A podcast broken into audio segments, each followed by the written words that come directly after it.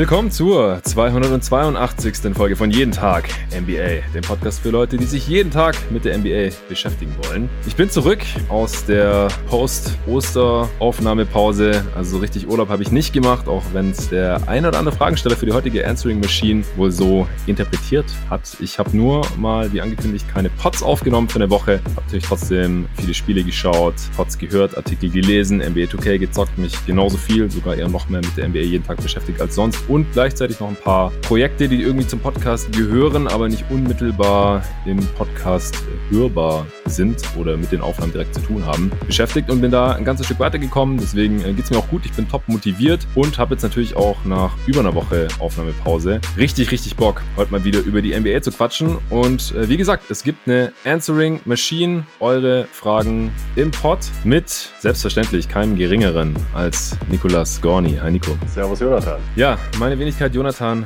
Walker. Wir haben wieder Fragen bekommen von den guten Menschen, die das Projekt Jeden Tag NBA auch schon auf Steady HQ finanziell unterstützen. Die äh, Supporter konnten also Fragen stellen direkt auf Steady. Wir haben gesagt, die besten 10 schaffen es wieder in den Pod und wir haben jetzt im Prinzip über 20 beste Fragen bekommen und deswegen machen wir gleich zwei Pods draus. Diese Folge und auch die nächste Folge werden diverse Fragen abgehandelt. In der der heutigen Ausgabe sprechen wir über den Wert von Second Round Picks, Devin Booker gegen Donovan Mitchell, wer unser Spieler Traumduo wäre mal für eine Saison, Playoff Matchups, wie sich bestimmte Teams in der Western Conference in den Playoffs schlagen könnten, wer unsere Favoriten auf die Finals sind. Wir sprechen über Nikola Jokic, wo wir in einer NBA-Franchise gerne ein Praktikum machen würden. Äh, die besten Offense- und Defense-Lineups aller Zeiten. Äh, welchen Franchises und Spielern wir am ehesten eine Championship gönnen würden und noch vieles mehr. Ja, äh, bevor es gleich losgeht, noch ein kurzer Spot von NBA 2K21, dem Sponsor heute.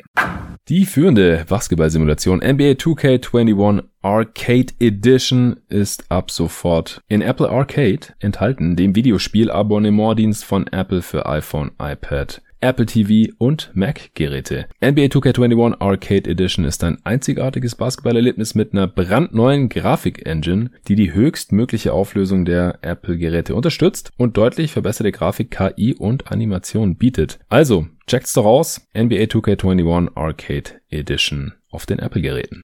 So, das war's auch schon. Ich würde sagen, Nico, wir stürzen uns direkt ins Getümmel und fangen an mit der ersten Frage. Die kam von Tom Schneider, unserem ehemaligen Kollegen von GoToGuys.de. Der hat gefragt, wer sind eure Top 3 NBA Twitter Dudes? Aus welchen Gründen auch immer, gerne auch unterteilt in USA und Germania. PS, die Flop 3 hebt ihr euch lieber noch auf, bis Jonathan so fame ist, dass ihm alles egal ist. Ja, so können wir heute direkt mit der Top 3 loslegen eigentlich, ne? Mir ist eigentlich jetzt schon alles ziemlich egal, aber in der NBA-Bubble gibt's eh schon genug Negativität, habe ich mir gedacht. Deswegen äh, verzichten wir jetzt hier echt mal auf die Flop 3. Ja, war auch sicherlich keine Absicht vom treuen Tom, aber wir wollen ja auch grundsätzlich gerne äh, das nicht nur hier auf Dudes beschränken, sondern auch auf Mädels ausweiten, auch äh, wenn die im deutschen NBA-Twitter ziemlich rar gesät sind. Shoutout an Yeezy, eine der, der wenigen weiblichen NBA-Nerds, Analysts, Fans, whatever in der deutschen NBA-Bubble auf Twitter. Ich folge aber mittlerweile auch ziemlich vielen amerikanischen und kanadischen äh, weiblichen Fans und Analystinnen. Also da gibt's schon die eine oder andere. Nicht nur Dudes, aber davon ab, hau du doch mal deinen ersten raus, Nico. Hast du, wie hast du es gemacht? Hast du es jetzt auch in US und Deutsch unterteilt? Hast du auch drei jeweils oder wie sieht's aus? Ich habe drei US-Leute und einen Deutschen, weil ich mich in Deutschland deutlich schwieriger festlegen konnte, um ehrlich ja. zu sein. Das dachte ich irgendwie so. Ich fand es auch, hat sich total komisch angefühlt, wenn man auch so tagtäglich mit den Leuten interagiert, die da irgendwie zu ranken oder zu sagen, ich finde den jetzt besonders cool, den nicht. Deshalb habe ich mich ja. auf einen beschränkt. Ist wieder ein Lieblingssohn. Exakt, genau. den magst du lieber, Mama Was? oder Papa? äh, äh, beide, ja, das geht nicht. ja.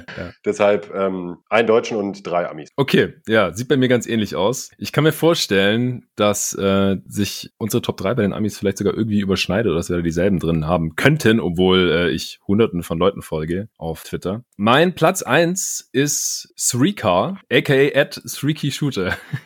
Meine auch. Ja, habe ich mir gedacht. Ich, ich konnte es mir echt schon denken, obwohl äh, ich da das Vorrecht habe als Fellow Phoenix Suns Fan. Also Srikar ist äh, einer der prominentesten Suns-Fans auf NBA Twitter. Der ist einfach super witzig und kennt sich gleichzeitig noch mit der Liga aus und weiß einfach, äh, wie er die Gags platzieren kann und trifft da eigentlich immer voll ins Schwarze, finde ich. Also ein richtig guter Follow für Shits und Giggles und halt als Bonus für mich ist er auch noch ein äh, leidgeplagter äh, Suns-Fan die letzten Jahre gewesen und hat das immer mit Humor irgendwie getragen mit seinen Tweets und äh, jetzt halt auch absolut hyped up Suns-Fan.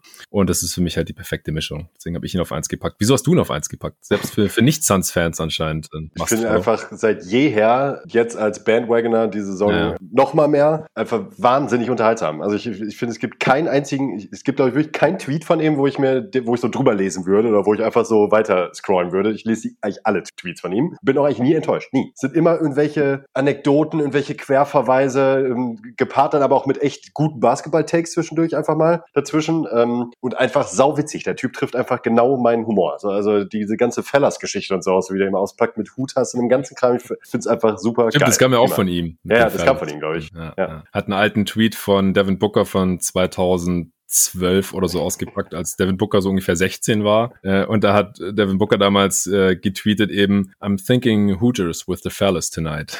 Und seitdem sind die Phoenix Suns halt auch als Fellas bekannt. Und das hat er halt irgendwie angeleiert. Also der hat auch echt viele Follower. Ich habe es gar nicht vor mir. Und ich äh, werde auch die Twitter-Handles in der Beschreibung dieses Podcasts verlinken aber er heißt at Sreaky Shooter. 30.000 hat er. 30.000, deutlich mehr als wir. Wen hast du denn auf Platz zwei? Ich habe auf Platz zwei relativ äh, konservativ, würde ich sagen, Jackson Frank. Hm, Okay, ein klassischer Scout eigentlich. Genau. Und ich mag, ähm, also dadurch, dass er verhältnismäßig nicht ganz so viel zum College-Basketball macht, sondern wirklich auch hauptsächlich NBA-Stuff analysiert, finde ich halt auch, er, er, kann einfach super gut und knapp auf den Punkt analysieren. Also er hat immer sehr spannende Spielauszüge, ähm, eigentlich auch durch die Bank Takes, mit denen ich mich immer gut anfreunden kann oder wo ich mich auch hinterstellen würde. Und einfach sehr leicht für Twitter halt eben gut gemacht, ähm, konsumierbare Kurzanalysen und Threads. Ja, nee, den finde ich auch gut. Den habe ich mir jetzt nicht aufgeschrieben. Also ich habe es auch echt mal aus dem Kopf Kopf gemacht. Ich bin jetzt nicht irgendwie meine Twitter, den Menschen, die ich folge, irgendwie nicht die Liste durchgegangen oder sowas. Aber mir ist auf jeden Fall gleich noch Seth Partnow in den Kopf gekommen. Analytics-Nerd, den ich hier im Pod auch echt oft zitiere. Der hat ja zeitweise im Front Office der Bucks gearbeitet, eben im Analytics Department, war, glaube ich, der Leiter vom Analytics Department sogar und äh, schreibt jetzt für The Athletic. Ist auch so einer, der halt als Blogger eigentlich angefangen hat, oder zumindest kann ich ihn da, hab da auch schon gelesen vor Jahren, was er da so gemacht hat. Dann ist er bei den Bucks verschwunden, dann hat er natürlich nichts mehr veröffentlichen können Jahren und jetzt ist er wieder frei und schreibt für The Athletic. Ja, ich finde, der gibt immer interessante Sachen von sich, mit denen man leicht was anfangen kann. Ich kann da immer was mit anfangen. Ich lese eigentlich alle Artikel, die er so rausbringt und halt auch sehr gerne, was er so auf Twitter schreibt, ähm, auch wenn es dort meistens nicht so super deep sein kann, einfach naturgemäß natürlich auf diesem Medium. Aber auch interessante Diskussionen, beantwortet Fragen und solche Sachen. Deswegen äh, Seth Partner kann ich da auch empfehlen. Super Follow, auf jeden Fall. Ähm, mein letzter Ami ist äh, Steve Jones Jr. Mm, ah ja, okay. Das ist auch noch gar nicht so lang. Also ich glaube, den folge jetzt so seit zwei Jahren oder so. Und der geht auch so ein bisschen in die Jackson Frank-Richtung. Äh, Finde einfach einen wahnsinnig guten Analyst. Und ich bin halt immer dankbar bei Twitter, weil man halt schon, wenn man mal ehrlich ist, auch einen Haufen Bullshit abkriegt, so im Feed. Wenn du so zwei, drei verlässliche Leute dazwischen hast, wo du einfach weißt, so, äh, die analysieren eigentlich immer auf den Punkt, hat immer irgendeinen Mehrwert, wenn du die Threads von denen durchliest und hast halt irgendwie in zwei, drei Minuten irgendwie eine Erkenntnis gewonnen. Und da würde ich ihn halt auf jeden Fall zuschreiben. Ist halt auch former äh, Assistant Coach bei den äh, Nets gewesen und der kennt sich einfach aus, kann man nicht anders sagen. Also der hat einfach verdammt viel Ahnung vom Spiel, was auf dem Platz passiert. Ja, ich glaube, der hat auch einen Pod mit Nikai Duncan zusammen mittlerweile. Habe ich erst einmal ja, gehört, bin ich auch ja. so kurz drauf gestoßen. Nee, den kann ich auf jeden Fall auch empfehlen. Ist mir auch schon positiv aufgefallen. Ich habe aber noch einen ganz anderen Dude hier drin und zwar Bobby Marks, weil äh, der ist halt super für die ganze Cap-Geekery Sachen. Also seine seltenen tatsächlichen Basketball-Takes bei ESPN, die sind seltsam, aber der tweetet halt nach Trades und Signings immer direkt die Auswirkungen auf alles, was halt mit den CBA-Regularien zu tun hat. Also Cap Space, Luxury Tags, wie sich da die Trades drauf auswirken, wie Trade Exceptions involviert sind, Pick Protections, also ist da einfach auch super informiert und kann das alles direkt einordnen. Und äh, das zitiere ich dann halt teilweise auch hier wieder im Pod und deswegen finde ich das eine sehr, sehr nützliche Geschichte. Und meine Top 3 Twitter Follows hier, ich glaube, die zeichnen dann auch ein ganz gutes Bild davon, wie ich halt NBA Twitter auch viel nutze. Also teilweise für witzige Sachen, äh, nicht, nicht ganz so ernstes Zeug, dann halt Basketball-Analysen, Analytics-Zeug, dann halt auch so wie du äh, jetzt hier genannt hast, Jackson Frank, ähm, die teilweise auch ähm, Clips posten und so. Und dann halt auch so Cap-Geek-Geschichten. Okay, also ich habe tatsächlich auch mir noch Gedanken gemacht und über die, die deutsche NBA Twitter-Bubble und äh, wollte zumindest mal den Hörern hier noch ein paar Leute empfehlen, ohne die jetzt äh, zu ranken. Aber in erster Linie können natürlich alle dir noch folgen, nach wie vor. At Nico G unterstrich GTG. Nico mit CH. Please follow me, please. Ja. Also wirklich, täglich interessante Beobachtungen, wie ich finde. Also du hast auch dein Twitter-Game so ein bisschen abgesteppt, so im, weiß nicht, liegt es am, am Corona-Lockdown oder? Ja, ja, okay. Ja, genau daran.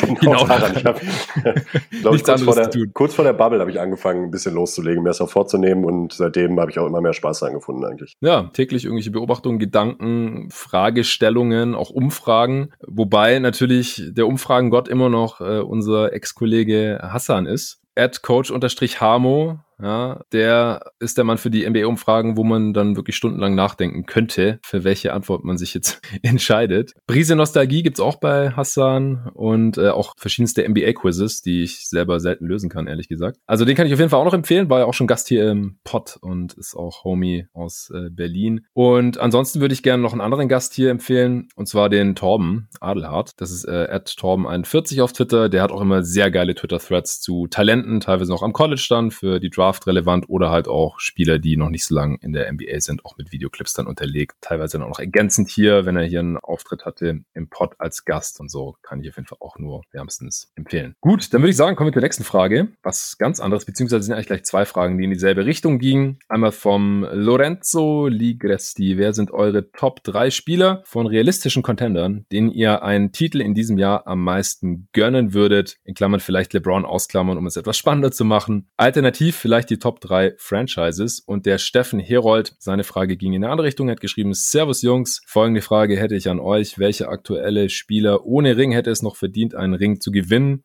CP3, Carmelo, Blake, Russell etc. Sollte schon ein Spieler sein, bei dem es keine fünf Jahre NBA mehr sind. Und gibt es eine Möglichkeit, bei dem von euch gewählten Spieler durch Trades das Team so aufzustellen, dass der Ring in greifbare Nähe kommt? CP3 und Blake sind zum, zumindest mal in der Verlosung dafür. Macht weiter so mit den Pots. Ja, vielen Dank dir, Steffen, und natürlich auch Lorenzo für die Fragen. Ich habe es bei mir so unterteilt, ich habe mir einmal Spiele überlegt und dann halt auch noch Franchises, damit ich dann noch zwei verschiedene Antworten habe hier für die zwei Fragen. Wie sieht's bei dir aus? Mhm, also ich habe mir eigentlich auch beides aufgeschrieben, weil es ja eine sehr komplizierte Antwort. Ich habe auch zuerst Spieler, ähm, bin ich durchgegangen und die haben sich stellenweise dann eben auch mit den Teams gedeckt. Ähm, also hat halt zusammengepasst. Ähm, ja, also ich habe jetzt gar nicht so groß differenziert, weil die sich bei mir zumindest gegenseitig bedingt haben. Okay, fangen wir vielleicht mit den Spielern an. Also ich hatte immer einen Softspot für die Lob City Clippers und würde es daher sowohl Blake als auch DeAndre Jordan in Brooklyn irgendwo gönnen und selbstverständlich auch Chris Paul, ganz unabhängig davon, dass ich Suns-Fan bin. Ich hätte es mir auch schon gewünscht, als er noch in Houston war oder wie gesagt in LA, der sich halt auch immer dann zu extrem ungünstigen Zeitpunkten in den Playoffs verletzt hat und es halt oft dann auch daran gescheitert ist. Ja, sind beides eh schon Contender, selbstverständlich,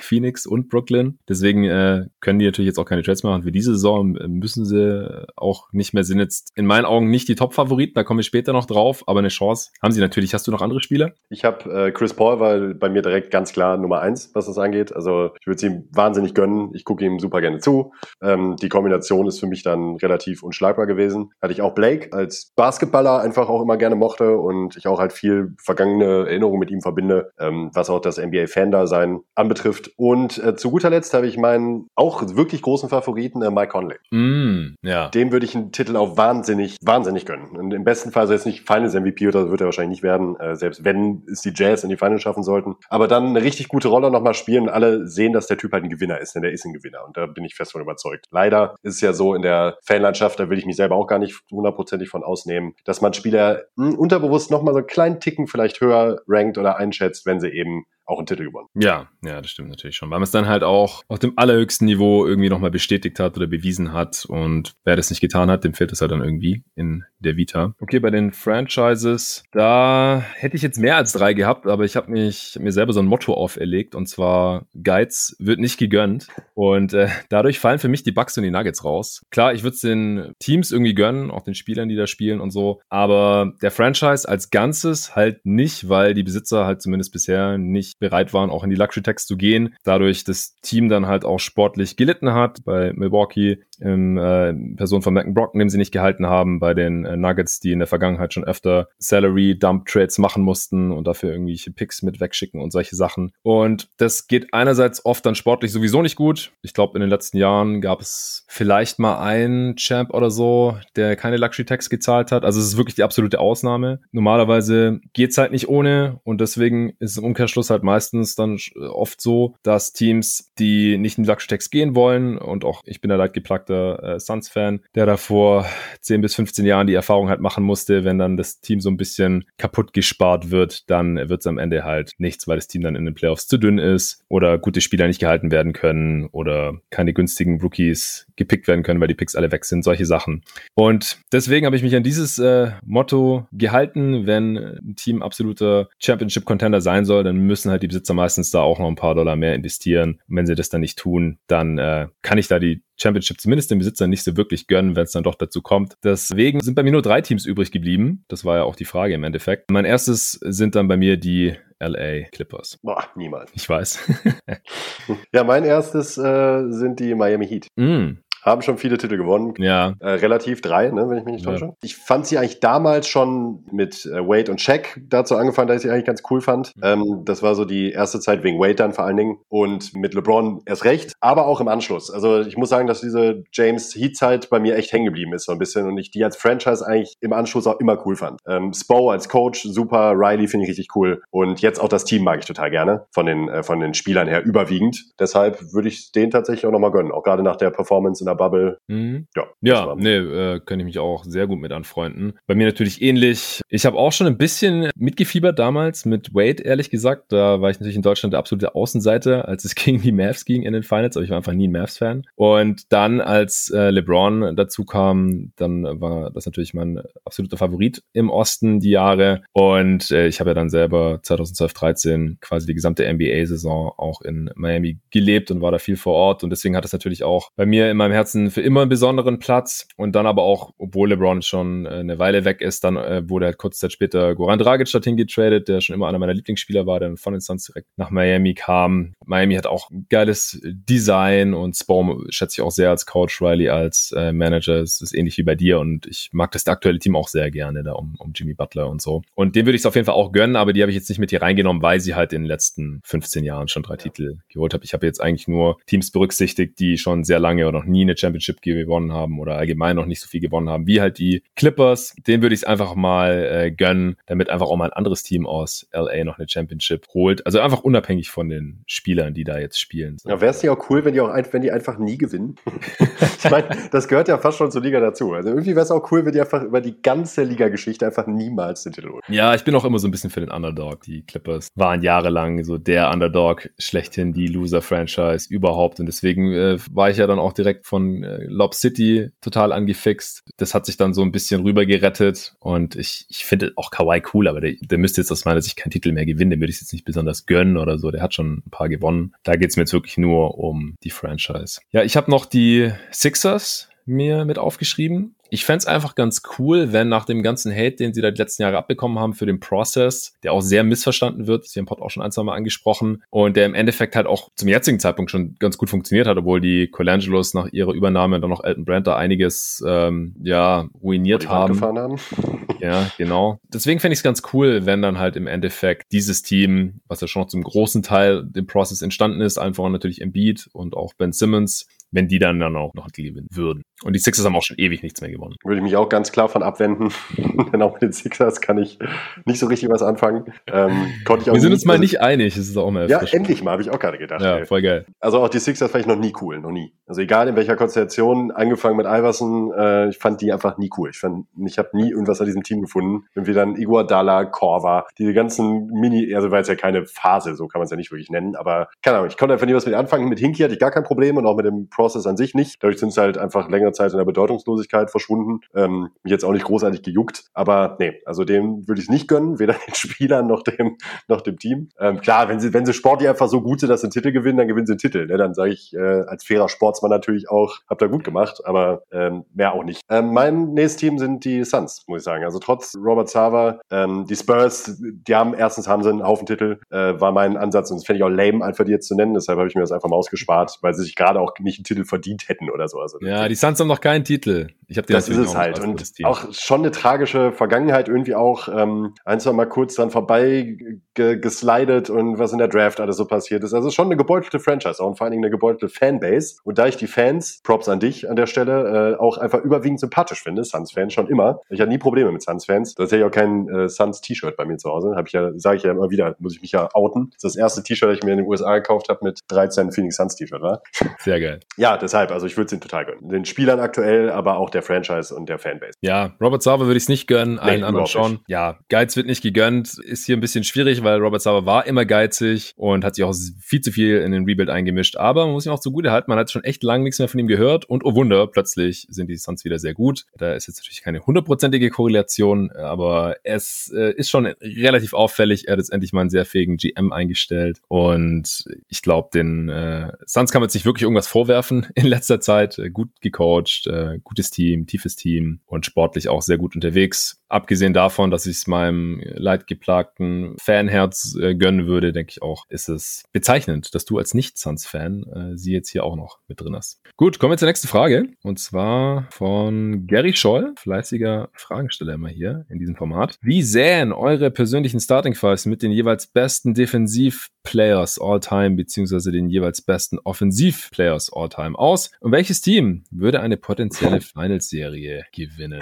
Also das ist halt auch eine Frage, da könnte man eigentlich einen eigenen Pod zu aufnehmen. Die kann man entweder in 10 Sekunden beantworten, also ja. wirklich, oder in zwei Stunden. Ja, gut, 10 Sekunden, weiß ich nicht, ob ich es hinbekommen würde. Ich habe mir schon Gedanken gemacht, habe dann auch immer wieder irgendwas angepasst und rumgeschoben. Aber ich bin jetzt sehr, sehr gespannt. Ich muss sagen, ich habe mich auf ab circa dem Jahr 2000 beschränken müssen, weil davor ist es bei mir einfach zu dünn. Ich habe zu wenig von den Spielern gesehen. Ich will nicht sagen, ich nehme den, weil das der geilste Defensivspieler aller Zeiten ist und ich habe vielleicht fünf Spiele von dem gesehen. Aber da du der NBA Historian hier im Podcast bist, habe ich die Hoffnung, dass du wirklich ein paar All-Time-Spieler da mit drin hast. Habe ich. Ich habe wirklich versucht, nach bestem Gewissen und bestem Wissen, habe auch noch ein, zwei Sachen nochmal nachgelesen, wo ich mir nicht ganz mehr so hundertprozentig sicher war, meine vielfältigen Quellen bemüht äh, in meinem in meinem Bücherschrank äh, und in meiner Kommode alles nochmal ausgekramt und bin jetzt eigentlich sehr zufrieden mit meinen beiden Aufstellungen, mhm. muss ich sagen. Was natürlich lange nicht heißt, dass man da nicht auch kritisieren könnte oder sagen könnte, das sieht man anders. Mit Sicherheit. Das,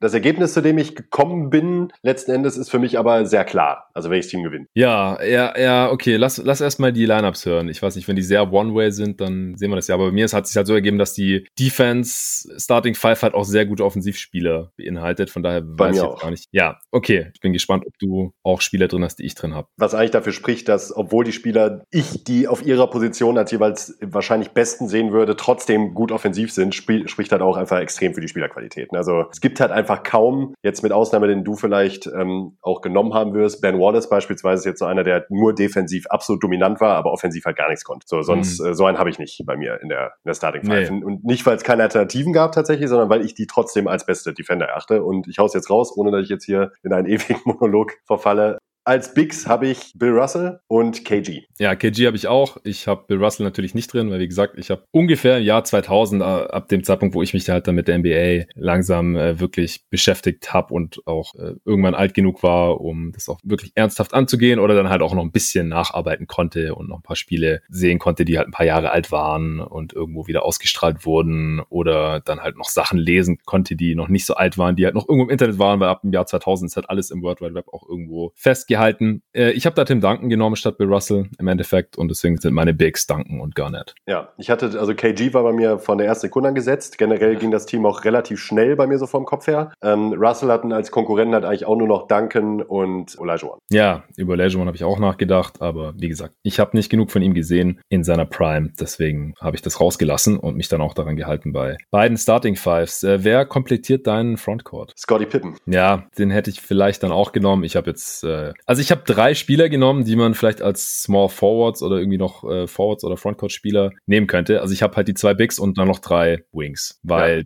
die halt alles verteidigen können und ich habe lieber zu große Spieler drin als irgendwelche kleinen Spieler, die dann mit denen kannst du dann vielleicht nicht switchen und dann werden die irgendwie aufgepostet oder overpowered oder was ist ich. Länge, Größe, Kraft, das ist in der Defense so viel wert und deswegen habe ich, ne, hab ich ein sehr großes Defensiv-Line-Up und der größte Spieler, der jetzt bei mir als nächstes kommt, ist LeBron.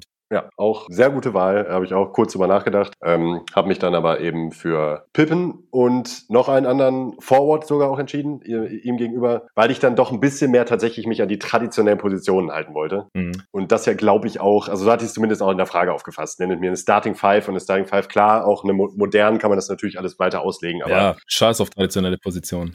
Ja, ist auch, ist, ist Vor allem ab dem Jahr 2000 halt. Das ist, wenn du es all machst. legitim. Ja, auf jeden Fall. Ja. Auf jeden Fall. Ähm, trotzdem ähm, würde ich halt auch sagen, dass ich äh, mit beiden auch über LeBron leben könnte als Fan. Ich habe nämlich noch Kawhi. Den habe ich auch noch. Ich habe einfach LeBron und Kawhi. Und dann habe ich noch Andre Godala reingenommen. Aber beim fünften habe ich echt lang überlegt. Ich habe auch überlegt, nehme ich einen Chris Paul rein oder so einen extrem guten, kleinen Defensivguard oder einen rein Defensivspezialist, wie weiß ich, ein Tony Allen oder sowas. Äh, aber ich habe gedacht, fuck it, ich nehme einfach noch den besten Defender, der auch kleine Spieler verteidigen kann, der einer der besten Team-Defender der letzten 20 Jahre ist, äh, der viel zu selten im All-Defense-Team drin stand, wie mir dann auch aufgefallen ist. Da habe ich nämlich auch mal noch reingeschaut, dass ich nicht irgendjemand ganz offensichtlichen irgendwie vergesse. Was ist ich, hätte auch mit Ron Artest gehen können oder irgend sowas, aber da habe ich gedacht, ich habe schon LeBron und Kawhi, dann nehme ich noch einen etwas drahtigeren und kleineren, leichteren Defender in Igodala und Prime Igodala war einfach ein richtig heftiger Defender. Ja, vom allerfeinsten. Ich habe Jason Kidd genommen.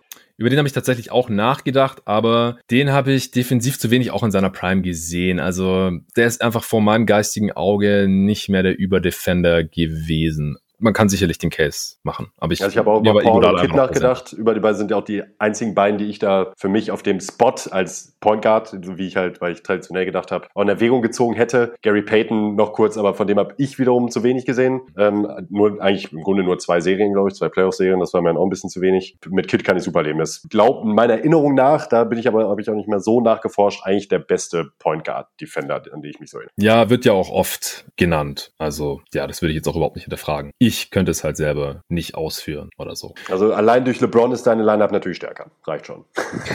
Kannst du sagen, reicht schon. Eigentlich. Also man darf halt auch nicht vergessen, weiß nicht, die jüngeren Hörer vielleicht fragen sich so, wieso ist hier jetzt äh, LeBron drin? Er war einfach, er hätte eigentlich mal einen sehr guten Defensive Player of the Year Case auch gehabt und er hat in Miami in seinen besten äh, Tagen hat er halt in einem Game Tony Parker und Derrick Rose in der Crunch Time verteidigt und im nächsten Spiel Paul Gasol. Also wirklich eins bis fünf Plus Rim Protection. Plus Rim Protection halt noch, genau, richtig heftiger äh, Herbside Defender noch. Also der war einfach ein defensives Ein-Mann-Abriss-Unternehmen. Und deswegen musste der für mich ja auch mit rein. Kawhi ist auch klar, zweifacher Defensive Player of the ja. Year, einer der besten On-Ball-Defender ever und noch ein sehr guter Help-Defender. Iguodala haben wir jetzt auch schon gemacht. Über Garnett haben wir ja auch Folge vor noch nicht allzu langer Zeit sehr, sehr viel gesprochen. Duncan ist übrigens der Spieler, der am öftesten in einem All-Defense-Team stand, mit noch ein paar Aber Defensive Player of the Year. War nie Defensive Player of the Year, genau. Ja, ja also äh, bei LeBron kann ich auch nur noch mal empfehlen, an der Stelle auch noch mal den YouTube-Kanal von Ben Taylor, Thinking Basketball. Der hat nämlich eine wundervolle Greatest Peaks-Serie gehabt, wo er die besten Spieler in ihrer besten Phase ihrer Karriere bewertet und auch noch mal rankt jetzt ganz am Ende, auch noch gerankt hat. Mhm. Und da sowohl auf die Offensive als auch auf die Defensive eingeht. Und da hat er auch sehr schön diese Prime-Zeit von LeBron in Miami defensiv nochmal dargestellt, was yes. LeBron als Verteidiger ausgemacht hat. Sehr schön. Das stimmt.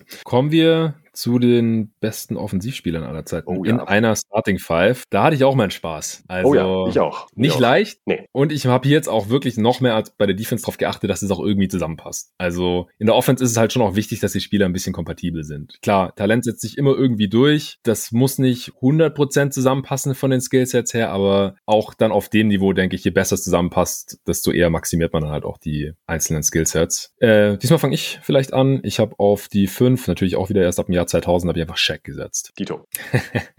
Haben wir auch im Pod und auch privat schon genug drüber gesprochen, äh, wie fucking unstoppable Shaq einfach war und das hat auch in der Ära, die seinem Skillset eigentlich nicht so entgegenkam, weil es einfach noch viel mehr dicke Brocken gab, die sich gegen ihn irgendwie stellen konnten, ihn trotzdem nicht aufhalten konnten im Endeffekt, aber heute gibt es davon einfach gefühlt nicht mal mehr halb so viele und ähm, die Zone war einfach auch natürlich noch viel dichter, es gab viel weniger Spacing, weil es weniger Shooting gab und so und deswegen konnte man Shaq auch einfach leichter verteidigen, als man das wohl heutzutage könnte oder auch mit anderen Mitspielern könnte. Hau du doch mal deinen nächsten Spieler raus. Mein nächster auf der 4, ganz traditionell.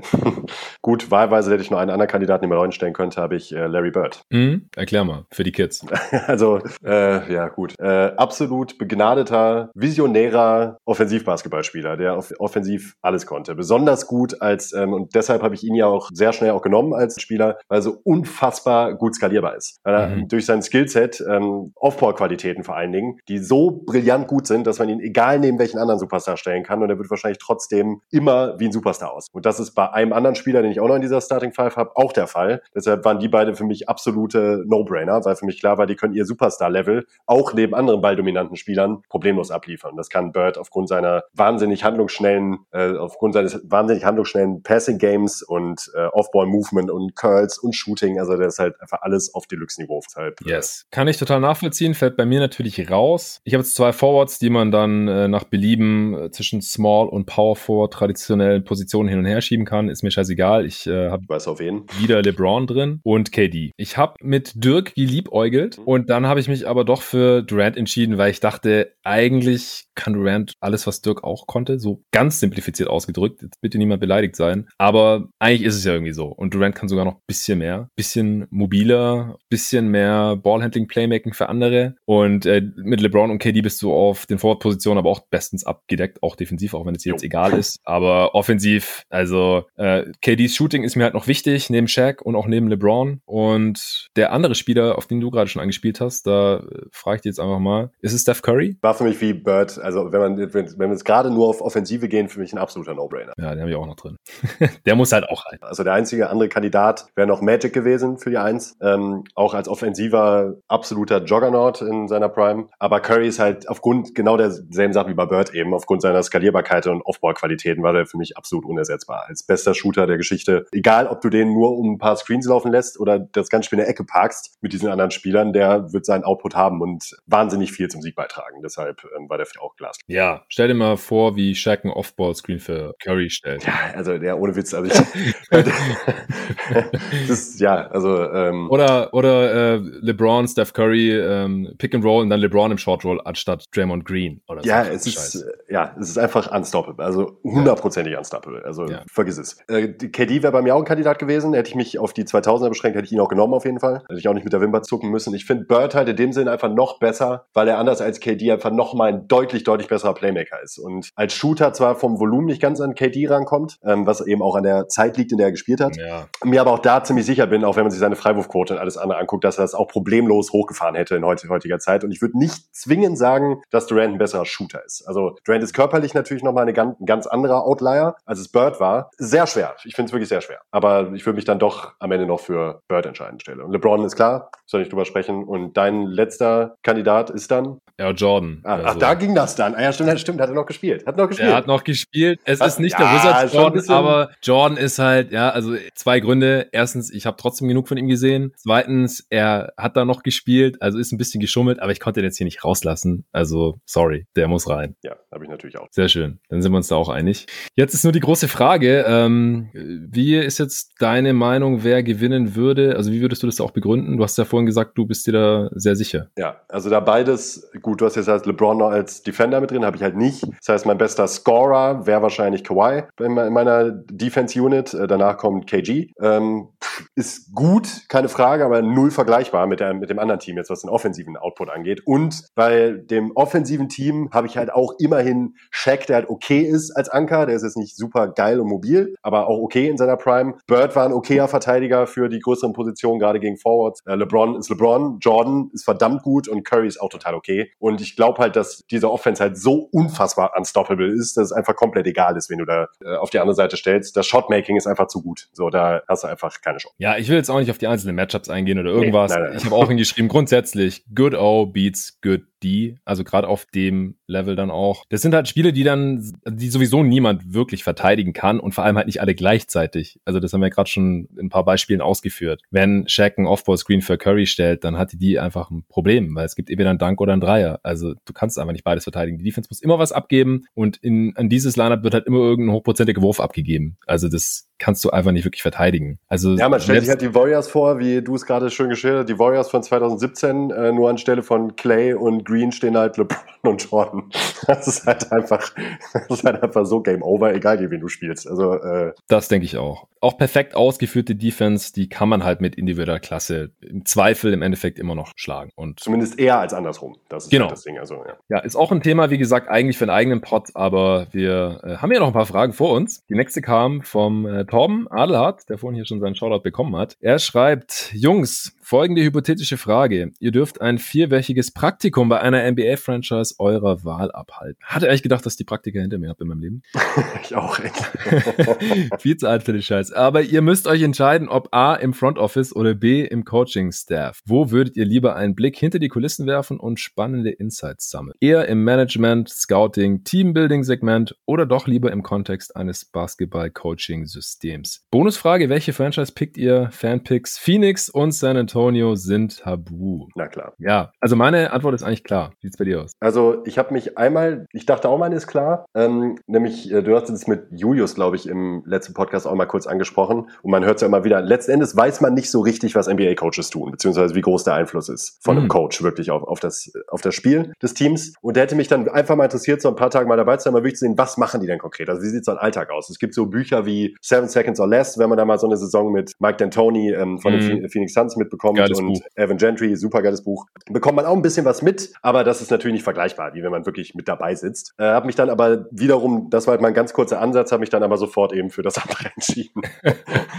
ja, ich auch. Front Office, weil ich finde halt, dass man zu deren Arbeit noch viel weniger Zugang hat. Also man sieht eigentlich immer nur das Endergebnis, also welche Spieler oder Coaches dann halt unter Vertrag genommen werden. Aber wie man da landet, das bleibt halt meistens verborgen oder ist halt auf irgendwelche Gerüchte beschränkt, wo man dann keine Ahnung hat, ob es stimmt. Das ist dann so ein äh, He said, She said Ding. Während man dem Coaching-Staff bei der Arbeit halt schon viel besser auf die Finger schauen kann. Also sowohl bei den Spielen halt, man sieht ja dann auch die Access und Aus und Rotationen und so weiter, äh, als halt auch Beatwriter, die halt das Glück haben, dass sie auch bei den Trainings dann in Nicht-Corona-Zeiten am Start sein können und im Locker-Room nach den Spielen, vor den Spielen und so weiter. Also da, was Coaches machen, da kann man, glaube ich, mehr drauf gucken. Es darf keine Sau in den Front Office reinmarschieren oder bei der Draft oder in der Trade Deadline sich in so ein War Room mit reinsetzen. Und das würde ich halt ganz gerne machen als Praktikant. Oh ja. Also klar, es gibt Typen wie schon angesprochener Seth Partner oder Ben Falk oder John Hollinger oder Bobby Marks oder sowas, die halt nach ihren Jobs im Management bei einer NBA-Franchise dann wieder in den Medien landen und dann da dann halt irgendwelche Einblicke geben können. Aber ich würde es mir dann halt schon doch gerne mal selber anschauen. Und das fände ich, glaube ich, ziemlich geil, halt in so einem War Room drin zu sitzen und bei den Trade äh, Calls irgendwie äh, zuzuhören, wie das dann halt wirklich abläuft. Ja, deswegen habe ich mich da sehr schnell für das Praktikum im Front Office entschieden. Ja, deshalb muss er unbedingt äh, Moneyball noch gucken, den Film, wo man mhm. super solche Einblicke bekommt in den War Room. Ist zwar Baseball, aber vom Prinzip her ändert es, glaube ich, nicht so viel. Ähm, ich bin, sehe es halt genauso wie du. Vor allen Dingen, weil wir gerade im Internet uns alle, die ganzen echten Experten und möchte gern Experten und weißt du was, mich und dich alle mit eingeschlossen, wir halten uns auch alle für richtig coole Know-it-alls. Mich würde mal wahnsinnig interessieren, ob wir wirklich so viel wissen, wie wir uns manchmal vormachen, dass wir wissen. Und das kann man, glaube ich, dann halt eben nur in solchen Situationen mitbekommen. Sind das wirklich alles altbackene Leute, die da sitzen und äh, ihre Entscheidung aufgrund von irgendwelchen Bauchgefühlen treffen? Oder sagen die, ja, der Typ hat doch letztes, vorletztes Jahr noch 20 Punkte gescored. Wie läuft das ab? Wie wird ein Spieler evaluiert? Warum sagen die, den wollen wir haben? Oder warum muss der nächstes Jahr verlängert werden? Das würde mich halt wahnsinnig interessieren, wie da so die, wie das auf der Management-Ebene aussieht und auch generell, wie perspektivisch Teambuilding funktioniert. Wir kriegen ja immer nur das Ergebnis mit letzten Endes, aber was führt die wirklich zu ihren Entscheidungen, die sie treffen? Klar wird es da auch nicht gute Leute geben, keine Frage, die gibt es überall, egal wo auf der Welt und in welchem Bereich. Aber ich glaube, dass es passiert noch eine Menge mehr, als man wirklich so hundertprozentig weiß, stellenweise. Könnte ich mir vorstellen. Und hoffe ja. ich auch irgendwie. Weil das macht es auch ein bisschen mystisch. ja, das stimmt schon. Ja, gut, aber ich finde von dem, was man so mitbekommt von John Hollinger, wenn er so ein bisschen aus dem Nickkästchen plaudert, wie das bei den Grizzlies war und so, im Großen und Ganzen läuft, glaube ich, schon so ab, wie wir uns das auch vorstellen. Ich meine, der ist bei ESPN gewesen und hat da Front Offices kritisiert, dann saß er selber in einem, jetzt ist er wieder rausmarschiert und kritisiert wieder Front Offices. Also es ist dann, glaube ich, auch nicht so ein Augenöffner, wie wir uns jetzt vielleicht vorstellen. Also ich glaube, im Grunde kann man schon auch von draußen ganz gut drauf gucken. Aber ich glaube, es gibt dann schon, gerade auch die Einzelfallentscheidung, die würde mich halt interessieren. Ja, ja. Also warum jetzt dieser Spieler? Warum macht man diesen Trade? Ähm, wer fällt die Entscheidung? Ist es der GM? Oder hat der Coach Mitspracherecht? Oder der Superstar? Oder hat doch der Owner dann irgendwie angerufen und gesagt, nee, den Trade will ich nicht. Oder tradet jetzt mal bitte für den, egal was kostet oder whatever. Also solche Einzelfallentscheidungen, das würde mich dann, glaube ich, schon am meisten interessieren.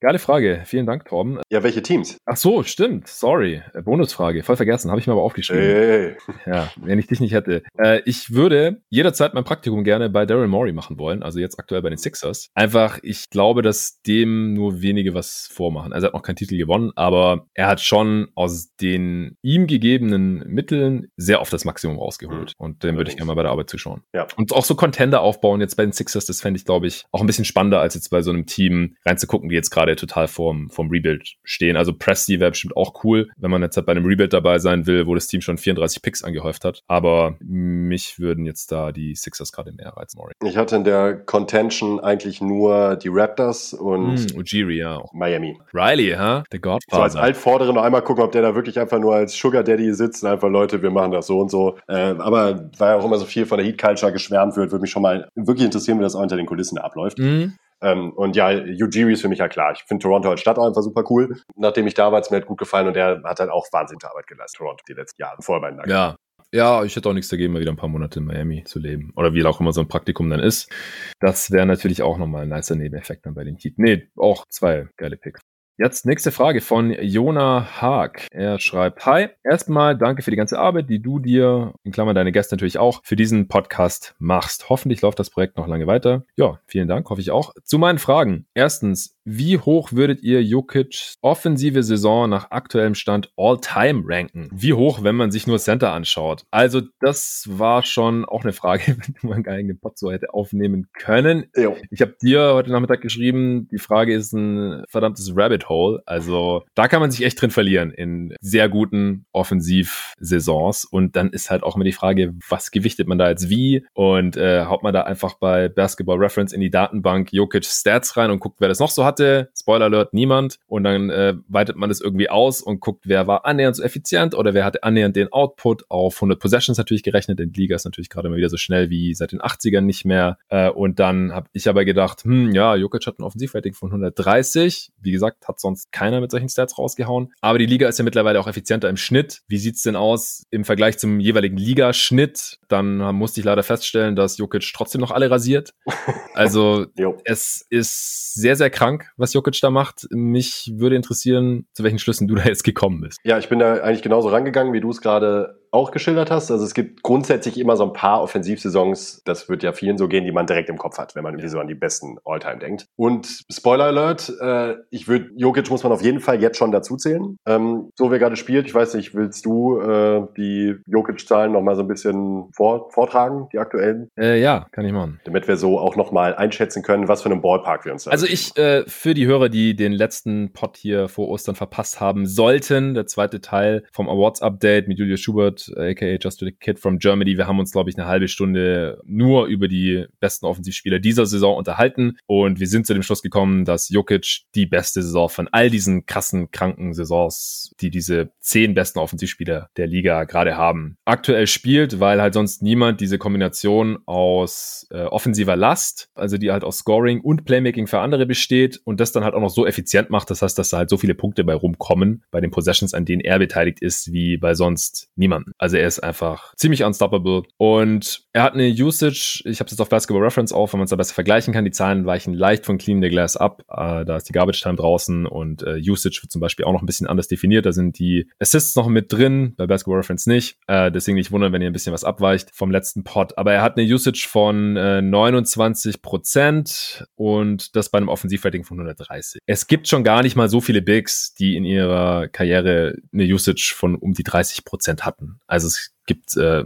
ich glaube, ein, zwei, die eine höhere Usage mal hatten. Shaq hatte mal eine höhere und äh, das war es dann auch schon so ungefähr. Ich habe es, wie gesagt, per 100 Possessions mir angeguckt. Jokic macht 37 Punkte auf 100 Possessions und 12,4 Assists. Äh, wenn man die Offensivrebounds noch in die Offense mit reinziehen will, da holt er auch noch vier davon. Und äh, True Shooting von 64 Prozent. Das sind alles, was mit Würfen zu tun hat. Field Goals, da ist dann berücksichtigt, dass die Dreier einen Punkt mehr geben und dann auch die Freiwürfe natürlich. Das ist das True Shooting. Da ist er auch ganz oben mit dabei. Es gibt von Spielern, die ungefähr so im Ballpark von Jokic Zahlen aufgelegt haben, äh, gibt es nur eine Handvoll, die da mal besser unterwegs waren. Äh, das war Steph Curry 2015-16, der hat den höchsten Wert 67% True Shooting. Dann äh, Durant hat zweimal einen höheren Wert gehabt, äh, LeBron. Dann Amari noch einmal, aber ich, ich finde halt diese, diese Bigs, die eigentlich nur als Finisher agieren und nicht so die Creator sind, weder für sich selbst noch für andere. Ich bin ein riesen Amari-Fan, äh, selbstverständlich, aber das kann man nicht so wirklich vergleichen, denn es ist einfach leichter, wenn einem Steve Nash viele Körbe auflegt, als wenn man selber quasi der Steve Nash in der Offense ist. Ja, also das ist schon ähm, sehr, sehr unvergleichlich. Was mir da aufgefallen ist, äh, ist, dass, also es gibt eine Handvoll von Bigs, die so ein bisschen mithalten können mit dem, was Jokic da so macht diese Saison. Also Also wie gesagt, Amari, dann AD noch in New Orleans äh,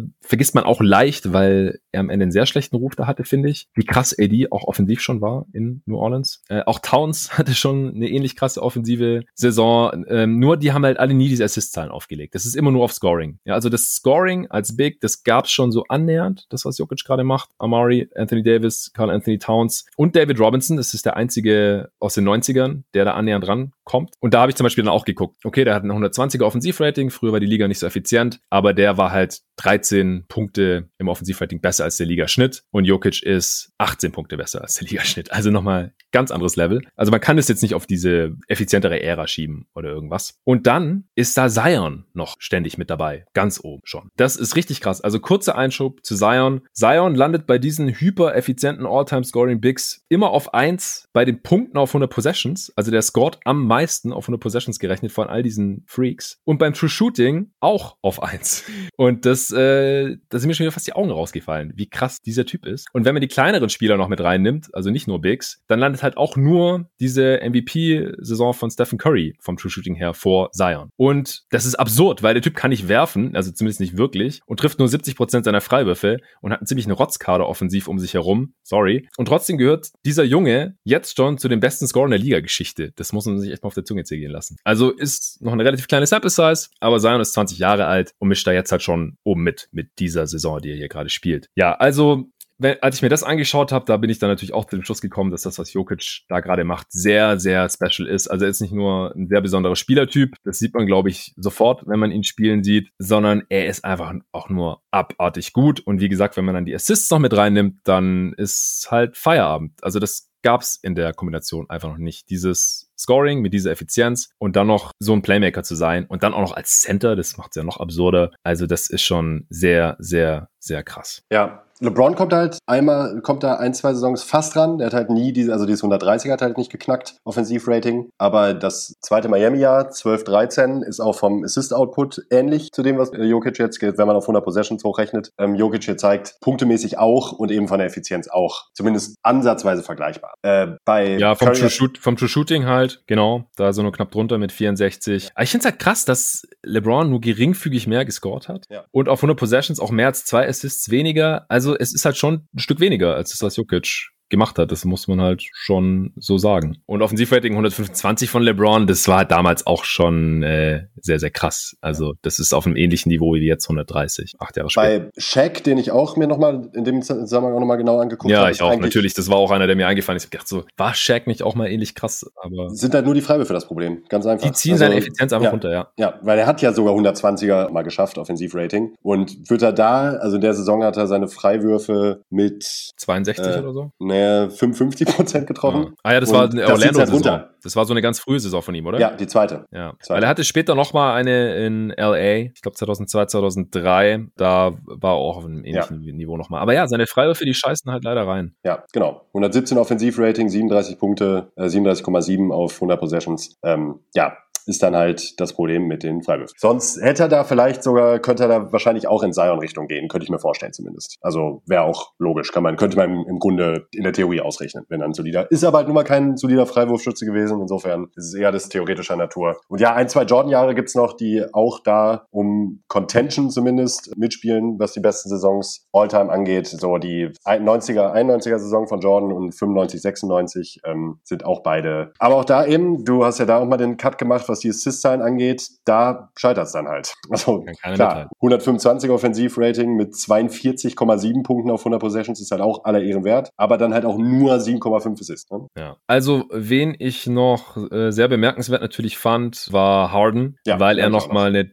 deutlich höhere Usage hatte, 2017, 18, mit 36 Prozent, 42 Punkte auf 100 Possessions aufgelegt hat. Das sind halt fast fünf, nee, über fünf mehr als Jokic jetzt gerade, 5,5 mehr auf 100 Possessions. Und der hat fast genauso viel Assists auf 100 Possessions gemacht wie Jokic und war halt auch ähnlich effizient, was das True Shooting angeht. Er hat halt deutlich mehr Turnovers gemacht und deswegen ist das Offensivrating nur bei 120, ja, was natürlich auch ein kranker Wert ist, aber 130 ist halt äh, außerirdisch. Also den so harten MVP-Niveau kommt da auch noch ran. Steph Curry MVP-Niveau Der hat tatsächlich auch 100 Possessions fast 12 Assists gemacht, 2014, 15. Also es gibt schon vergleichbare Saisons irgendwie. Ich konnte mich jetzt nicht durchrennen, das irgendwie zu ranken. Nee, im Endeffekt. nicht. Da das, ich dann das auch kannst du auch nicht. Das geht nicht. Also ich habe auch aufgehört. Ich habe da auch aufgehört. Also vom Gesamtimpact her ist es vielleicht nochmal eine andere Sache. Da müsste man jetzt noch ein bisschen abwarten. Da bin ich mir nicht sicher, ob man da Jokic jetzt auch unter den besten drei, vier, fünf Saisons mit der Defense meinst du? ranken kann. Ja, eben spielt Defense halt auch mit rein und die gesamte Team-Performance, die ja auch durchaus dann mit dem Impact zu tun hat.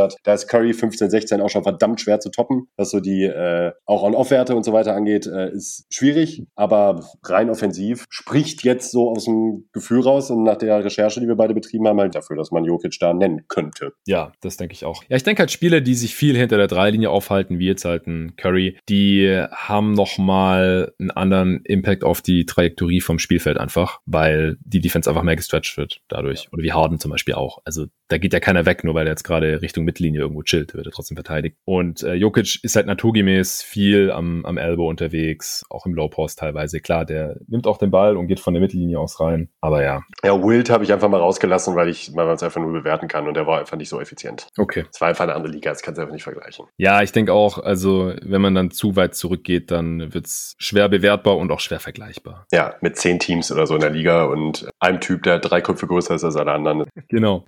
Kommen wir zur zweiten Frage von Jona. Wie seht ihr die Nuggets Playoff-Chancen? Vor allem im Vergleich zu den anderen Tier-2-Teams im Westen. Äh, er hat da selber schon reingeschrieben, wer das sein soll, seiner Meinung nach. Jazz, Suns, Blazers, Mavs. Die Offensive sieht seiner Meinung nach selbst ohne Bubble Murray im Moment einfach unstoppable aus. Klar, die Frage kam Sonntagmorgen und Sonntagabend sah die Offense der Nuggets auf einmal sehr stoppable aus.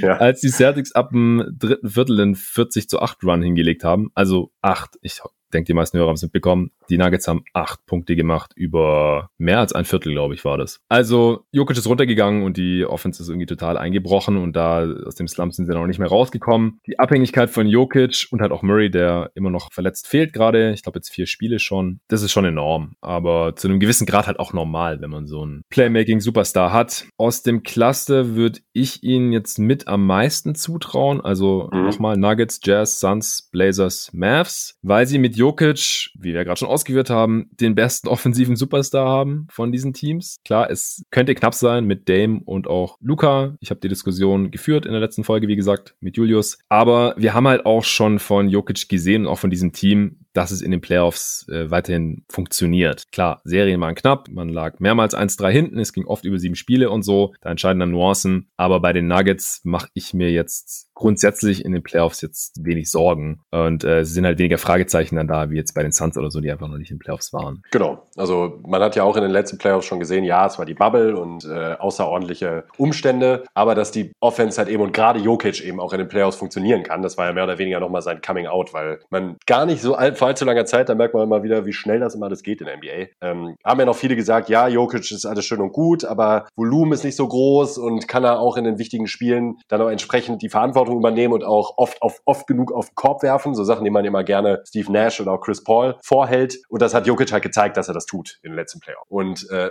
das jetzt eben umso mehr noch mal in dieser Regular Season bestätigt. Und ähm, für die, um die generelle Playoff-Tauglichkeit der Nuggets würde ich mir auch absolut keine Sorgen machen. Und vor allen Dingen am wenigsten Sorgen machen aus diesem Teilnehmerfeld. Ja, äh, sieht auch so aus, als wäre Aaron Gordon jetzt nochmal eine gute Verstärkung gewesen. Ich will jetzt nicht mehr so viel über die Nuggets sprechen, ehrlich gesagt, weil ich diese Woche auch noch mit Arne, wenn nichts dazwischen kommt, äh, zu den Nuggets und auch noch zwei anderen Teams, den Heat und den Bulls, einen extra Pot aufnehmen werde. Deswegen äh, will ich jetzt nicht mein ganzes Pulver schon verschießen. Und wie gesagt, es gibt einen extra Pot dazu. Jona hatte nochmal eine Frage, die in dieselbe Richtung geht, zu den eben angesprochenen Tier 2 Teams. Was denkt ihr, wäre hier für jedes Team das beste und schlechteste Matchup? Die letzten paar Spiele werden bestimmt wieder einiges an Taktieren bzw. Seed-Tanking mit sich bringen. Vor allem, da die beiden LA-Teams ja auch in derselben Gegend rumschwirren. Also auch hier, man könnte jetzt hier einen kompletten äh, Matchup-Führer erstellen und ganz tief reingehen in die jeweiligen Matchups. Das will ich jetzt noch nicht machen, denn das werde ich eh noch machen hier im Pod. Aber halt dann, wenn die Matchups feststehen, wenn es dann zu den Playoffs geht. Deswegen äh, ich habe es ihm oberflächlich jetzt angeguckt und mir ein paar Gedanken dazu gemacht, aber nagelt mich bitte nicht drauf fest. Dafür ist es jetzt einfach noch ein bisschen zu früh und ähm, ist so ein Fragenpot nicht das richtige Format für, finde ich. Nee, find ich auch nicht. So Main Takeaways, ich glaube fast, dass Portland für die meisten Teams das beste Matchup ist, einfach weil sie mit Abstand die schlechteste Defense haben von all diesen Teams. Also klar,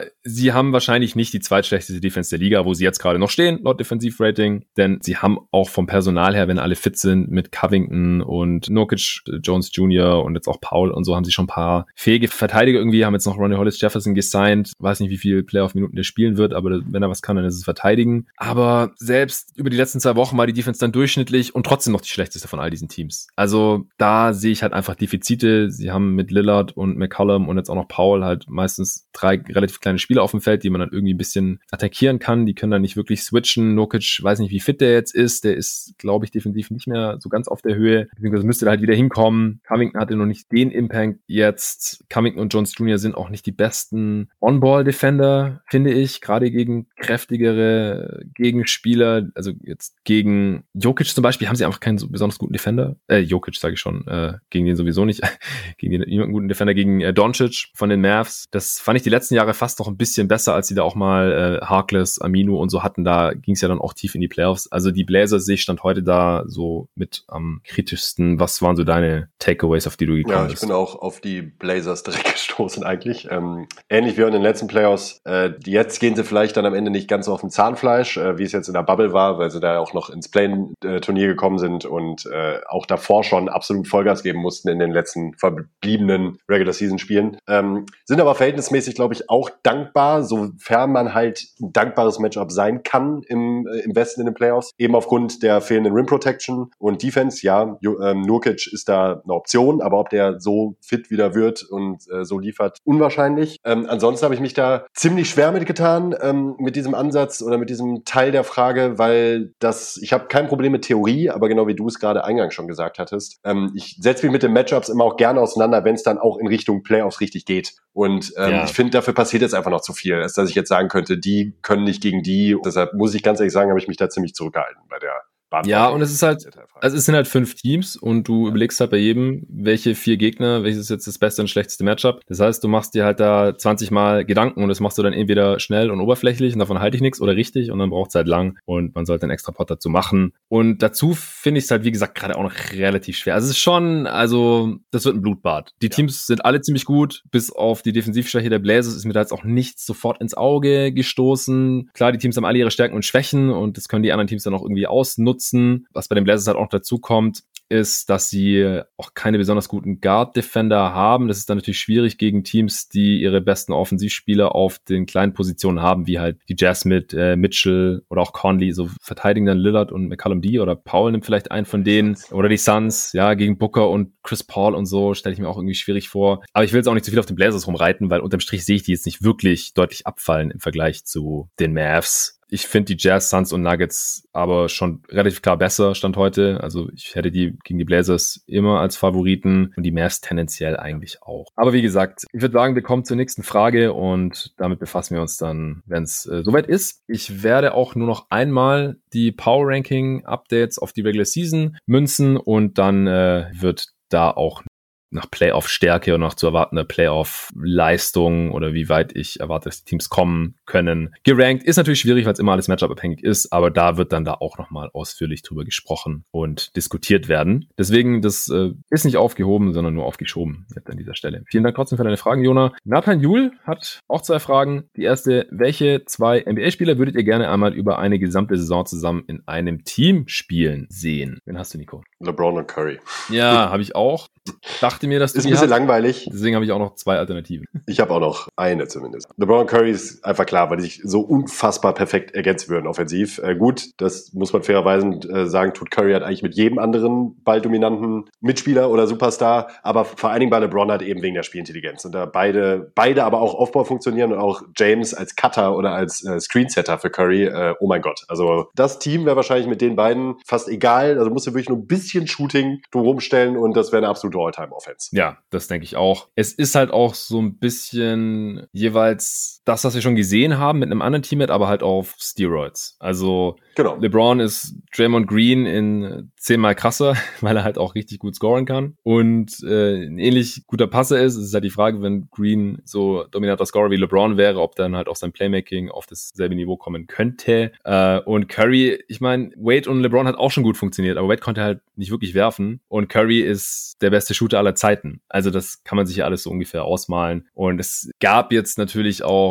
äh, diverse, ja, Überinterpretationen, dass LeBron Curry gewählt hat in sein All-Star-Team und danach immer betont hat, wie geil es fand, mit ihm mal auf dem Parkett zu stehen und so. Und ja, da gehen jetzt halt einige davon aus, dass er irgendwie Curry, wenn er Free Agent wird, dann zu den Lakers äh, locken will oder irgend so ein Quatsch. Äh, davon halte ich jetzt nichts. Das ist auch nicht der Grund, wieso ich da drauf gekommen bin. Aber ich würde es auch einfach sehr, sehr gerne sehen, dass es dazu kommt. Glaube ich nicht. Äh, ich würde auch Curry gerne noch mit einem anderen Spieler, mit einem anderen äh, dominanten, sehr viel größeren Spieler zusammenspielen sehen. Und zwar ist das Embiid und Curry. Da mhm. hätte ich auch mal Bock drauf, weil ja. Curry wäre natürlich äh, logischerweise der beste Shooter, mit dem Embiid zusammen spielen kann. Er ist einfach nochmal doppelt so gut wie sein Bruder, mit dem Embiid ja gerade zusammenspielt mit Seth. Klar, der hat auch eine tolle Dreierquote, er nimmt leider nur halb so viele Dreier wie sein Bruder. Und Curry ist halt natürlich auch ein sehr, sehr starker Playmaker und Passer und könnte Embiid dann halt auch füttern. Die könnten einfach auch super voneinander profitieren, könnten ihr Handoff-Game da aufziehen, wie wir das ja auch schon mit Embiid und JJ Reddick gesehen haben, der natürlich ein anderer Spielertyp ist, aber da könnte man einfach sehr, sehr, sehr viel machen und die würden unglaublich voneinander profitieren und vor allem würden wir halt nochmal Embiid in einer Rolle sehen, mit Curry als Mitspieler, in der wir ihn mit Ben Simmons als Mitspieler zum Beispiel einfach nicht sehen können. Ja, also Curry ist halt einfach so universal einsetzbar. Da würden mir, glaube ich, auch noch drei oder vier andere Kombinationen einfallen, wo ich auch sagen würde, es wäre richtig geil wahrscheinlich, sich das anzugucken für eine Saison. Ähm, ich habe noch was bisschen unkonventionelleres genommen und zwar Rudi Gobert und Chris Paul. Uff.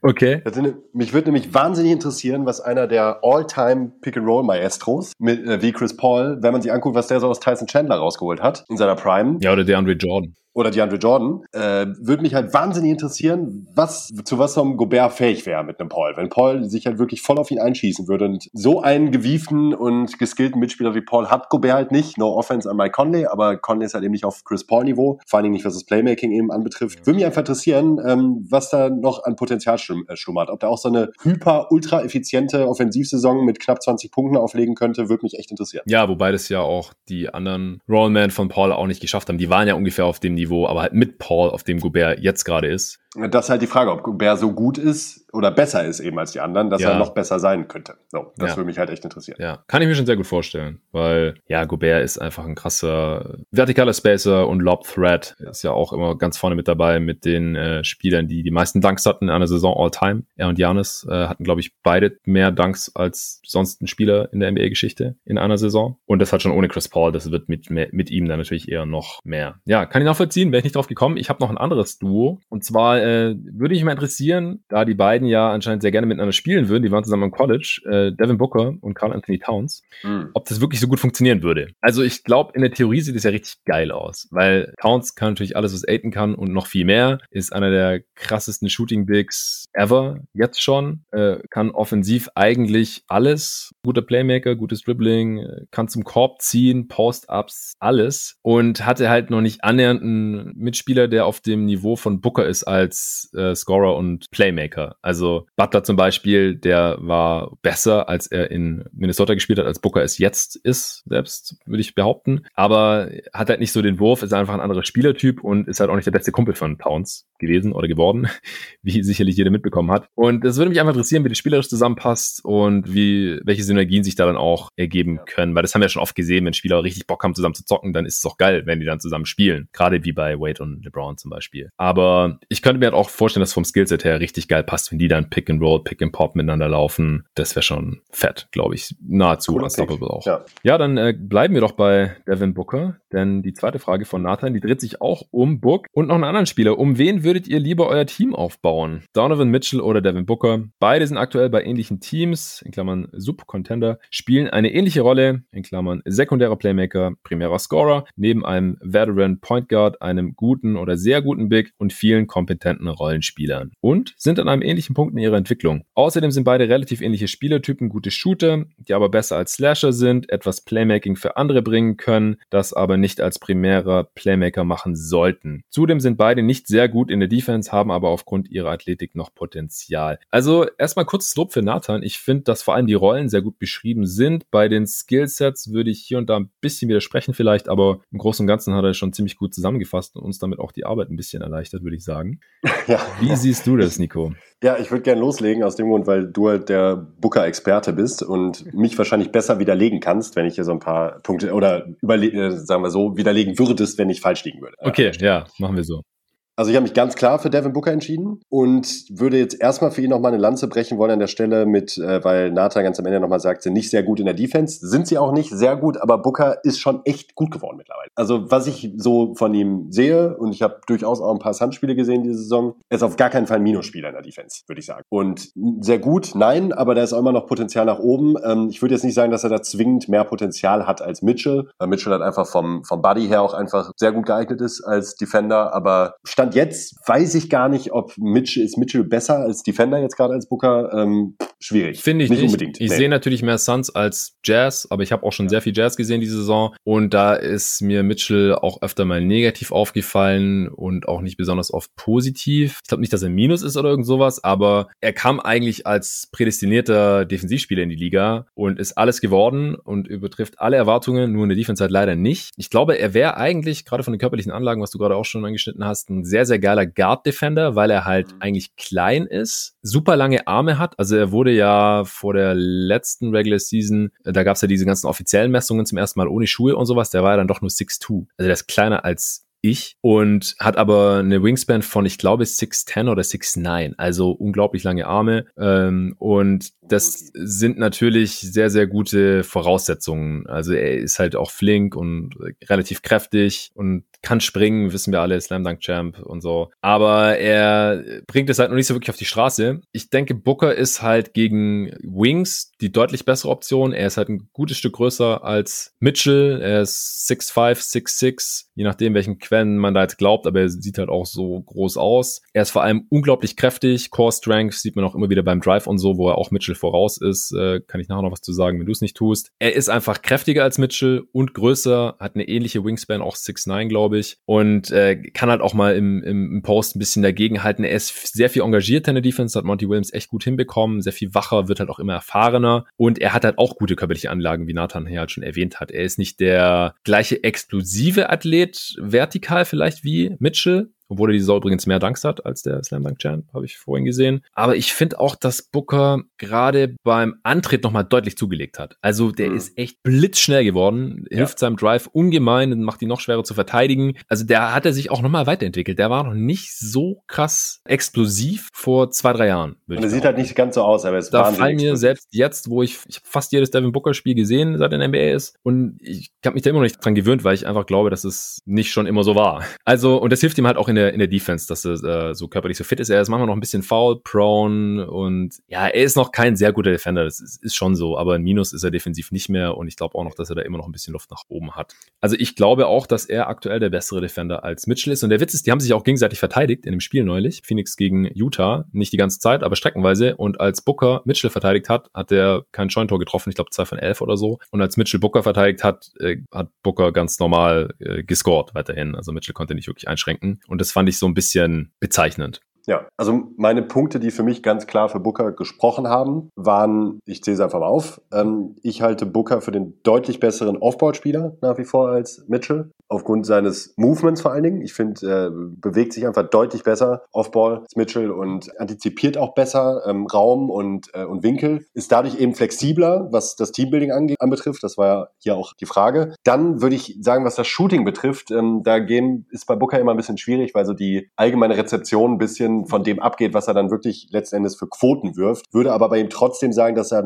immer noch ein besseres Upside als Shooter hat, ähm, als, als Mitchell. Ja. Da ist mir einfach bisher die, also sowohl was die Shooting-Form Form und auch ähm, den, den, den Wurf an sich anbetrifft, sehe ich da bei ihm einfach immer noch mehr Upside als bei Mitchell und glaube auch, dass er langfristig sowohl was das Volumen als auch die Effizienz betrifft besser sein wird. Also da will ich mal kurz einhaken. Ja, gerne. Weil ich finde, Mitchell ist aktuell der deutlich bessere Dreierschütze, weil er hat ein höheres Volumen und trifft besser. Also ist einfach nachweislich der effektivere Schütze. Und äh, die Dreier, die er nimmt, die sind jetzt auch nicht irgendwie leichter als die von Booker oder sowas. Also er ist der bessere Dreierschütze in meinen Augen. Und der Witz ist eigentlich, dass die Reputation genau andersrum ist, weil Booker halt einen Three-Point-Contest ja. gewonnen hat und Mitchell den Slam-Dunk-Contest und Booker ist der bessere Finisher am Ring und es ist nicht knapp und Mitchell ist der bessere Shooter gerade und es ist nicht knapp aus meiner Sicht. Das ist ein bisschen seltsam. Das hat mir auch ein bisschen Streich gespielt, da war ich von der, also von der, von der Form her, ich kann mir halt einfach, es fühlt sich bei Mitchell und was halt bescheuert ist, weil es halt immer in die, äh, seit, seitdem er in der NBA spielt, äh, trifft er halt schlechtestens 34 Prozent von Downtown, was jetzt nicht äh, alles andere als katastrophal ist. Ähm, er sich immer noch so ein bisschen als fluky beziehungsweise wackelig ja. bei mir festgesetzt hat. Ja, das, und da muss ich immer wieder gegen so. Also er, ja. er nimmt fast 13 Dreier von der Possessions, das ist ganz weit oben mit dabei in der Liga und trifft 39 Prozent. Also das ist, er ist einer der besten Shooter der Liga einfach die Saison. Und das ähm, muss man ihm auch anerkennen. Innerhalb der Dreierlinie ist Booker der bessere Scorer, Shooter, Finisher, egal von wo. Also kurze Midrange, lange Midrange äh, und auch, wie gesagt, vor allem am Brett. Vor allem am Korb, genau. Am Korb. Da gehört Booker zum Besten und äh, kurze Midrange trifft Booker irgendwie 54 Prozent seiner Würfe. Er kann auch aufposten, das kann Mitchell natürlich überhaupt nicht. Booker kommt halt jederzeit an einen effizienten Wurf innerhalb der Dreierlinie, aber ist nicht der effiziente Pull-Up-Shooter wie, wie Mitchell. Es hat beides seine Vor- und Nachteile. Im Zweifel, wenn er meine erste Scoring-Option ist bei einem Contender, dann ist es mir wichtiger, dass ich so einen Tough-Shot-Maker habe und da würde ich Booker mehr vertrauen. Deswegen, also ist es knapper gewesen jetzt im Endeffekt, nachdem ich mich damit beschäftigt habe. Also ich habe die Frage auch gelesen, habe gedacht, ja klar, Booker war schon immer so. Aber Mitchell hat diese Saison schon nochmal einen Sprung gemacht. Er ist der wichtigste und beste Scorer vom besten Team der NBA. Das ist eine Rolle, die man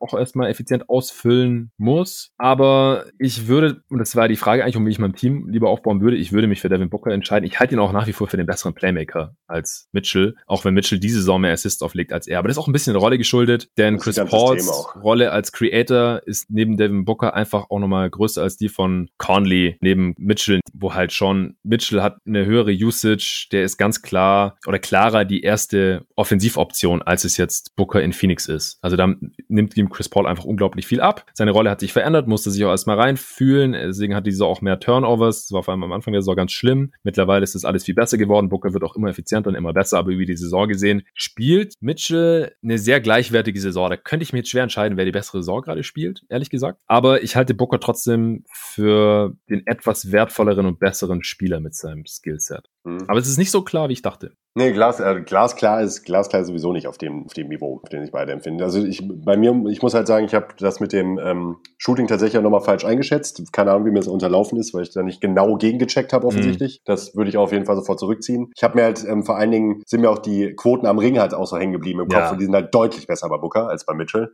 Ja, vielleicht, ich hau's mal kurz raus, ja. Also Booker trifft ja. 67 Prozent am Ring. Das ist ein sehr elitärer Wert. Also alles, was Richtung 70 Prozent geht, ist extrem gut. Und Mitchell trifft diese Saison 59 Prozent am. Das ist, ja, für einen kleinen Guard ist es vielleicht gerade noch so überdurchschnittlich, aber im Liga-Vergleich äh, ist es gerade so Durchschnitt. Und das ist einfach nicht gut genug. Das sieht man, finde ich, auch wenn man ihn spielen sieht. Wenn der zieht, das ist einfach nicht so konstant äh, gut. Er wird dann auch relativ oft geblockt. Und das hatte ich neulich auch auf Twitter gepostet. Das kann ich auch noch kurz einbauen. Da hatte ich äh, ein kurzes Quiz, weil mir das aufgefallen war, äh, als ich mir die Dankquoten angeschaut habe von den Spielern. Und normalerweise finishen Spieler Dunks halt mit ja um die 90 Prozent oder irgendwo im 80 Prozent Bereich. Klar, es ist ein Dank. Entweder er wird geblockt oder man verstopft sich vielleicht mal, aber ansonsten ist der halt immer drin. Ist ja klar. Wie gesagt, die meisten Spieler bewegen sich irgendwo zwischen 80 und 100 Prozent bei Dunk Attempts. Und wo rangiert der Slam Dunk Champ Donovan Mitchell? Auf dem letzten Platz von Spielern, die zumindest ab und zu mal versuchen zu danken, mit 57 Prozent. Das heißt, er trifft gerade mal die bisschen mehr als die Hälfte seiner Dunks. 13 an der Zahl, 13 von 21 war es, glaube ich. Äh, und da sind mir fast die Augen rausgefallen. Ich dachte, das kann ja nicht sein, was macht denn der? Aber der Witz ist, du hast es dann auch als erster und einziger erraten und auch wirklich erraten, du hast nicht nachgeschaut, ich vertraue dir. Weil, wenn man ihn spielen sieht, dann fällt einem das halt auch auf, dass es halt relativ oft daneben geht, wenn er halt versucht zu stopfen. Er wird dann halt geblockt oder verstopft sich, weil er halt im Endeffekt dann doch ein bisschen klein ist. Er ist vor allem ein sehr schlechter One-Foot-Leaper, also ihr müsst mal drauf achten, bei all seinen Highlight-Dunks, er springt immer mit beiden Beinen ab, sonst kommt er nicht so wirklich da hoch. Und das wirkt sich halt auch auf sein Finishing am Brett aus. Ist einfach nicht so variantenreich wie Booker, bei dem ist es Wurst, ob der mit einem Bein abspringt oder mit beiden oder mit rechts oder mit links. Der kann mit beiden Händen finishen durch Kontakt, Kontakt und alles. Also da äh, hat er ihm auf jeden Fall noch einiges voraus. Das haben, glaube ich, nicht so viele Leute auf dem Schirm. Okay, ich würde sagen, wir machen noch eine Frage und dann ist die die heutige Folge beendet. Die restlichen Fragen machen wir dann in der nächsten Folge. Lukas Lemme schreibt, wunderschönen guten Tag. Second Rounder werden ja gelegentlich für bare Münze verscherbelt. Da gibt es ja eigentlich nie Beanstandungen. Wie teuer wären denn gekaufte First Round Picks? Und wie hoch würde die Liga das erlauben? Bei Lottery Picks wird es garantiert ein Veto geben. Aber hypothetisch, was steht auf dem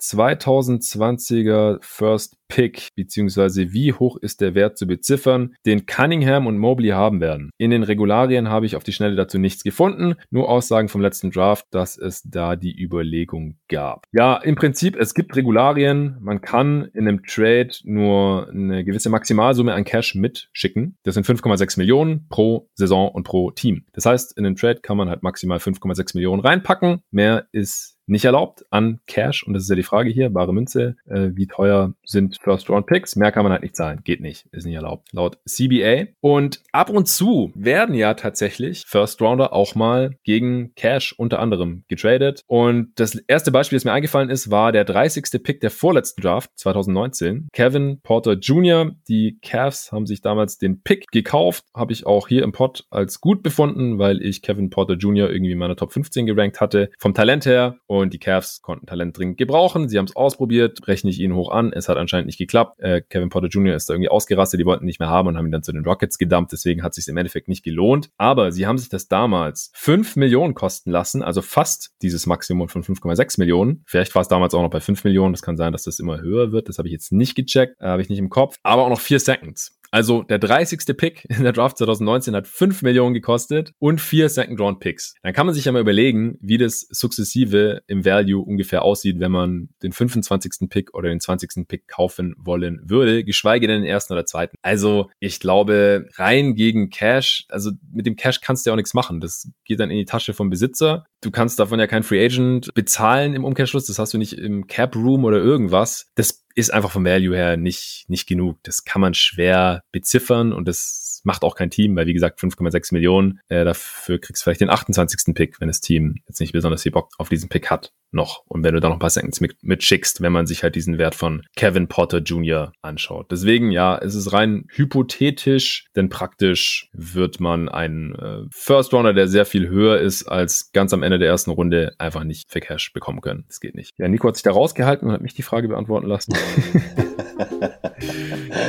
Danke für deine, für deinen Rechercheaufwand.